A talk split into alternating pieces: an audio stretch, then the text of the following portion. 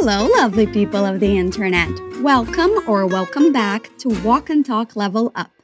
I'm Livia Pond, but you can call me Liv. I'm thrilled to be here again to help you on your journey to reach fluency. Here, you'll have the opportunity to practice your listening and comprehension skills and to improve your pronunciation. To make sure you're using this time as wisely as possible, you should repeat out loud with me every time you hear this sound. But Liv, can't I just say it in my mind? Nope. While it's still good practice, you can only improve your speaking abilities if you speak. So remember to loosen up, lose your fears and shyness, and put that beautiful voice to use. In today's episode, we'll hear two friends talking and I'm warning you in advance, I'm not a big fan of one of the guys. He just gives off bad vibes. Do you know what that expression means, by the way? We use it to say that someone acts suspiciously or in a bad manner. But I'll leave you to take your own conclusions. How about we listen? If Monica were here, would you be this disgusting? Sure not. I'm trying to impress her, you know? Why? I remember you saying she's not your type. Back off. She's not my type, but it's not like I'm gonna ask her to marry me. So, what do you want? Bro, I've got no date for Friday night. Better safe than sorry, right? So, what did you think? To make things a little easier, we're going to call the first guy Aaron and the second guy Brad, okay? Listen again. If Monica were here, would you be this disgusting? Sure not. I'm trying to impress her, you know? Why? I remember you saying she's not your type. Back off. She's not my type, but it's not like I'm gonna ask her to marry me. So, what do you want? Bro, I've got no date for Friday night. Better safe than sorry, right? Can you figure out which guy I don't like? If you said Brad, ding ding ding, you are correct. But now let's see exactly why I don't like him. Our conversation starts with Aaron asking, If Monica were here, would you be this disgusting? You might have noticed something interesting here. Instead of saying if she was, he says if she were. That's like an exception to the rule in English. When we have if followed by verb to be, we always use were. There's a longer explanation and some examples on our portal, fluencytv.com, so be sure to check it out. Now let's repeat. If Monica were here. If Monica were here, would you be this disgusting? Disgusting.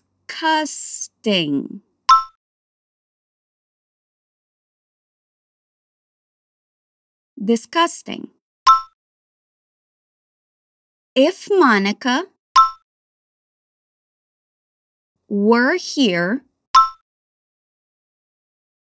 would you be this disgusting? If Monica were here, would you be this disgusting. So, Brad probably isn't on his best behavior. He's acting in a disgusting manner. Brad answers saying, Sure not. That's one way of saying you strongly disagree with the person. He's saying that if Monica were there, he would be behaving, acting differently. Repeat. Sure not Sure not. Inflection and intonation are very important in any language, so try to repeat what you hear. Sure not. He continues saying, I'm trying to impress her, you know? The reason he would be acting differently is because he wants to impress Monica. Repeat after me I'm trying to impress her. You know. I'm trying to impress her. You know, I'm trying to impress her, you know. Again, I'm trying to impress her, you know. Good job. Aaron is a little confused, so he asks, Why? Repeat. Why? Why? Then he says, I remember you saying she's not your type. So Monica isn't Brad's type. She isn't the type of woman he usually goes for, he usually wants to date. Let's repeat. I remember you saying she's not your type.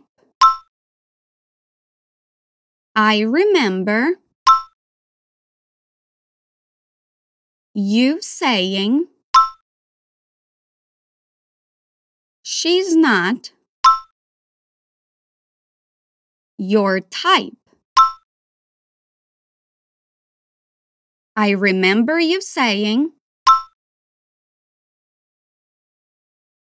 she's not your type. Brad says back off. That's a phrasal verb that basically means stop it, leave it alone, drop it. He's telling Aaron to forget what he said and to not bring it up. Repeat after me back, off, back off. With intonation now, back off. He continues saying, She's not my type, but it's not like I'm gonna ask her to marry me. He agrees with Aaron, saying she really isn't his type, but that it's okay because he's not looking for a serious relationship with her. That's what it's not like I'm gonna ask her to marry me means. Let's repeat working on smaller sections. She's not my type. She's not my type. She's not my type. But it's not like, but it's not like, but it's not like, I'm gonna ask her to marry me. I'm gonna ask her to marry me. I'm gonna ask her to marry me. She's not my type, but it's not like I'm gonna ask her to marry me. Are you repeating out loud and trying to mimic the linking sounds? Remember, that's one of the things that helps you understand native speakers better.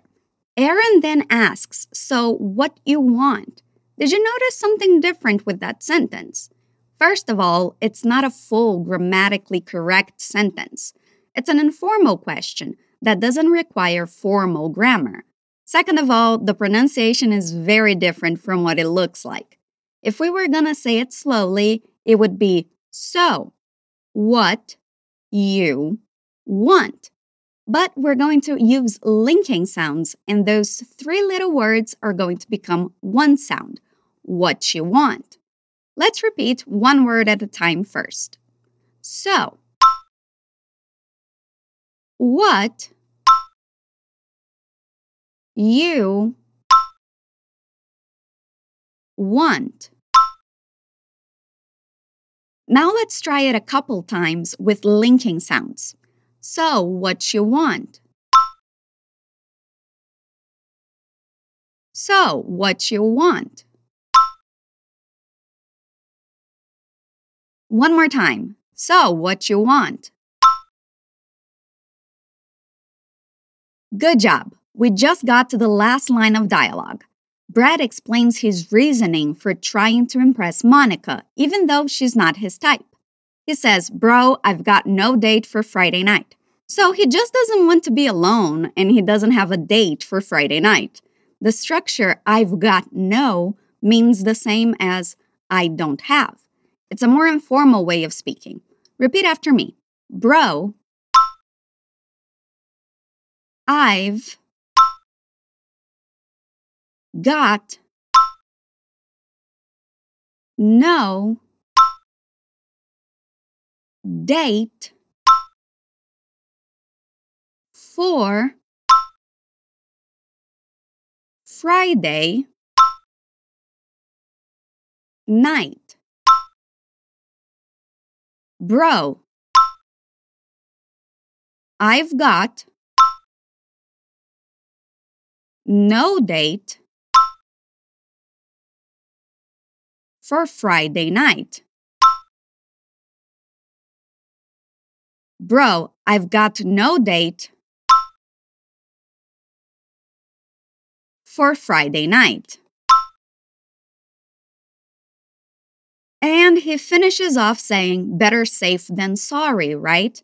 That's a proverb, an expression that means that it's better to be prepared than to leave things to chance. Repeat better safe. Then, sorry. Right? Better safe than sorry. Right?